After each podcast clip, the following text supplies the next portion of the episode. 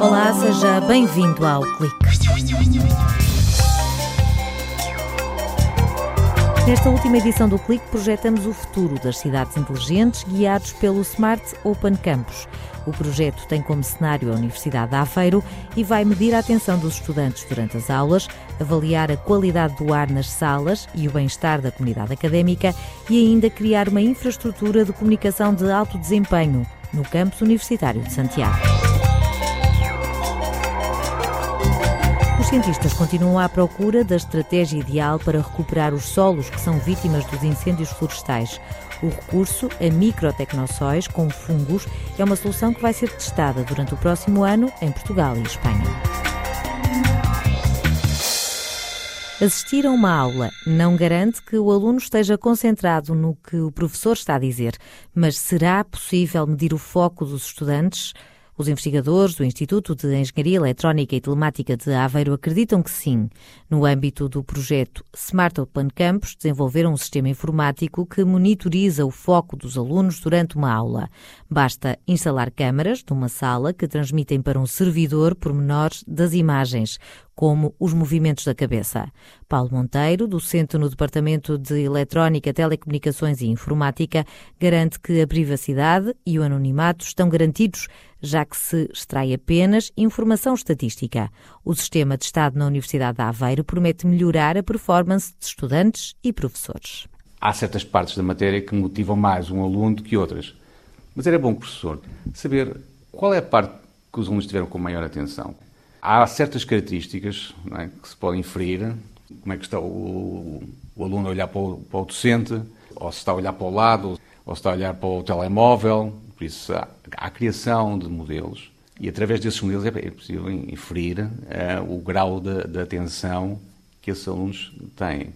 Mas também dar feedback aos professores, o que é que, o que, é que está a motivar um aluno. A equipa de investigadores do IETA e do Instituto de Telecomunicações está também a criar sensores que serão instalados em salas de aula para analisar a qualidade do ar e o bem-estar de alunos e professores. Sabendo que os produtos de limpeza contêm solventes que podem ser alergénios, irritantes ou até mesmo cancerígenos, serão analisados vários parâmetros. Temos a parte do oxigênio, é? temos o dióxido de carbono e também compostos orgânicos voláteis devido, por exemplo, a detergentes, a, a tipo de tintas ou vernizes que possam existir dentro da sala. É? Se, por alguma razão, o sistema de renovação de ar não for adequado, quem está dentro da sala não nota, não é? Para já podemos criar alarmes sobre a qualidade do ar de uma determinada sala. Neste momento temos já um conjunto de sensores desenvolvidos que estamos a testar em, em, várias salas. Sensores que consigam, por exemplo, ver o tipo de compostos orgânicos voláteis, não, ainda não existe muitos. Pronto, e também temos aqui a questão do custo. Queremos sempre um custo controlado. A investigação aponta também o alvo aos sensores que funcionam sem energia, de forma a evitar o uso de baterias e que possam ser usados, por exemplo, para monitorizar sinais biomédicos em sistemas vestíveis que usam tecnologia de radar. Conseguimos sem qualquer tipo de contacto, ver a, a respiração e até o ritmo cardíaco de, dessa pessoa, só através do movimento também eh, da, da caixa torácica. Já conseguimos, por exemplo, através de sistemas de, refletometria, ou seja, nós não precisamos também ter algum sensor junto ao, à pessoa, não é? Paulo Monteiro diz que o desafio é interligar dados recolhidos através de diferentes fontes para extrair informação útil. E para isso é necessário ter uma infraestrutura de comunicação de alto desempenho. O investigador do Instituto de Telecomunicações acrescenta que esta rede será capaz de fazer a aquisição, transmissão, processamento e armazenamento de uma quantidade gigantesca de dados. O SOC não é só a parte de processamento de dados, mas também criar uma infraestrutura com sensores, não é? E também a ligação de sensores a uma rede, não é? Pode ser alto teto ou baixo, ou baixo teto, dependendo do tipo de sensores, que consegue coletar toda a informação. O que é que a gente faz com essa informação? Que tipo de armazenamento vamos fazer? Que tipo de compressão? Vamos armazenar toda a informação ou só parte da informação? E na parte também de tratamento dessa informação. Por isso temos uma infraestrutura aqui no campus universitário, por fibra óptica, Uh, e também temos um, estamos a criar um sistema de rádio da quinta geração que comunica com todo o tipo de sensores Outra inovação é o desenvolvimento de métodos de aprendizagem para que a tecnologia se vá adaptando ao longo do tempo. Além da instalação de sensores, outro dos aspectos que distingue este ecossistema inteligente será a capacidade de gerar alarmes. Através da, da parte de análise de vídeo, o que é que se consegue ver? Condições anómalas, ou seja, se existe uma, uma concentração, por exemplo, de pessoas ou, ou existe uma pessoa errante a andar dentro do campus, ou vandalismo. Isso pode ser eh, outras áreas de, de aplicação. Uma coisa é uma vigilância e está uma pessoa não é, a ver um monitor o que é que está a passar no campus. Outra é haver sistemas automáticos que em condições anómalas isso pode gerar um, um alarme. A ambição do projeto Smart Open Campus, financiado pelo Portugal 2020, é desenvolver e testar soluções de monitorização da saúde e bem-estar das cidades do futuro, tendo o campus universitário de Santiago como palco e a comunidade académica como protagonista.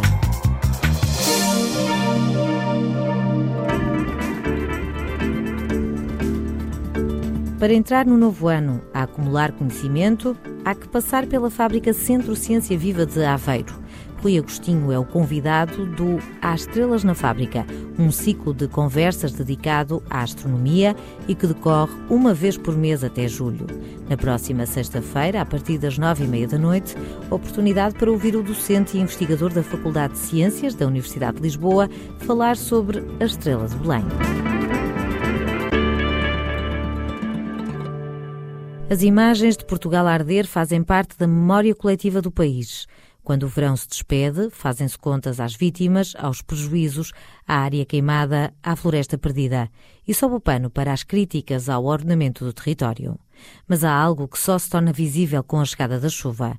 Jacob Kaiser descreve as fragilidades de um solo careca. Quando as temperaturas são muito elevadas, Perdemos uh, coberto de vegetação, comemos uh, manta morta e o próprio solo também é alterado. Muitas vezes no sentido em que a água infiltra mais dificilmente, então vai uh, numa zona inclinada criar escorrência e a água vai depois levar consigo solos. e portanto vamos perdendo solo e chama-se as pedras do solo, erosão do solo. É óbvio que a erosão do solo só acontece quando há chuva. O que sobra depois da passagem das chamas é um laboratório a céu aberto para os especialistas em erosão pós-incêndios. O investigador do Departamento de Ambiente e Ordenamento revela que o primeiro passo consiste em avaliar a severidade do fogo através de imagens de satélite, mas não dispensa uma ida ao campo para identificar os locais mais vulneráveis, ou seja, os que têm declive acentuado. Só depois se escolhem as medidas a implementar num processo que envolve uma logística complexa. Posso fazer mulching, posso criar barreiras, etc. Pronto, isso é, um aspecto técnico. Depois, o outro aspecto é a autorização dos proprietários, porque em Portugal uma grande parte dos terrenos são privados e, portanto, eh, não é muito bem visto, nós sabemos isso de nossa investigação, eh, fazer lá coisas sem ter autorização dos proprietários. E depois há o terceiro aspecto, é que se os proprietários não têm capacidade ou vontade para fazer, eventualmente temos que encontrar empresas que façam esse trabalho. E isso também não é assim tão fácil. Eh, e o que de facto passa hoje em dia em Portugal é que é uma resposta reativa e não se está preparado antes de de épocas de incêndios, já ter protocolos estabelecidos, ter pensado o que é preciso proteger, não proteger. Um consórcio luso-espanhol está a estudar novas estratégias que atenuem o risco de erosão e ajudem a vegetação a recuperar. No projeto Life Reforest participam empresas, cientistas e associações florestais que garantem a transferência do conhecimento para os proprietários. Dalila Serpa, investigadora no Departamento de Ambiente e Ordenamento, revela que está a ser usada uma técnica inédita baseada em microtecnossóis. É um cocktail de resíduos que funciona como barreira física e biológica. São resíduos orgânicos que são inoculados com uh, fungos. Portanto, o que acontece depois é que estes resíduos orgânicos vão ser introduzidos numa espécie de salsichas que são colocadas ao longo das encostas e vão funcionar como, como se fossem uma barreira biológica, não é? Uh, mas vai promover a regeneração uh, da vegetação e, por outro lado, também minimizar a perda de sol. Compete a uma empresa galega, que lidera o projeto, selecionar os materiais que serão colocados nessas salsichas gigantes Jacob Kaiser acrescenta que é possível ter resíduos resultantes do corte florestal, com diferentes texturas, desde materiais semelhantes à areia até algo mais grosseiro, e enumera alguns critérios que têm de ser salvaguardados. Para encher as salsichas com material muito fino, eh, quando não é, arrebenta a salsicha, eh, vai tudo. É? Portanto, é preciso criar alguma agregação. Uh, e depois outra questão tecnológica também, né? e elas têm que impregnar esses tecnossolos com nutrientes para que as plantas que e depois também vão introduzir sementes, mas que para que as plantas germinar e rebrotar e crescer bem. E depois a terceira questão é a salsicha em si própria, porque também a ideia é que isso se vai desfazer com o tempo, né? para que não, não crie uma resistência para as plantas que cresceram. Estas salsichas gigantes, quando colocadas numa microbacia, têm uma dupla função. Numa primeira fase, eh, só retém a água, travam a água a correr, vão diminuir a velocidade, vão criar deposição, portanto, o material fica retido perto das salsichas, mas ao mesmo tempo, essas salsichas, né, ou o tecnosol de mais semente, vai criar eh, linhas de vegetação que depois vão também agir como eh, filtros. Quanto aos fungos, são adicionados para ajudar a agregar os solos e transformar os resíduos em nutrientes para as plantas. Os trabalhos no terreno arrancam no próximo ano para avaliar custos, benefícios e vantagens comparativamente a outras soluções. No caso da Galiza, temos uma zona em Pontevedra.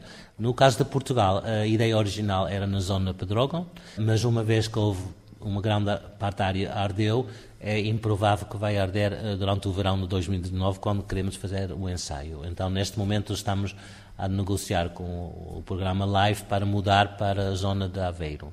Junto com Florestas, eh, já identificamos áreas onde, onde gostaríamos de experimentar a tecnologia. Com uma vasta experiência em erosão pós-fogo, compete à equipa da Universidade de Aveiro definir como será feito o teste que vai avaliar esta nova solução. O nosso papel é ver, de forma cientificamente correto e robusto, se a técnica é eficaz. Eh, não chega ver se a tecnologia funciona, mas também os custos envolvidos. Pode não funcionar, pode não funcionar. Aliás, não vai sempre funcionar, já sabemos, mas, mas, é, mas não há milagres, não é? poucos pelo menos.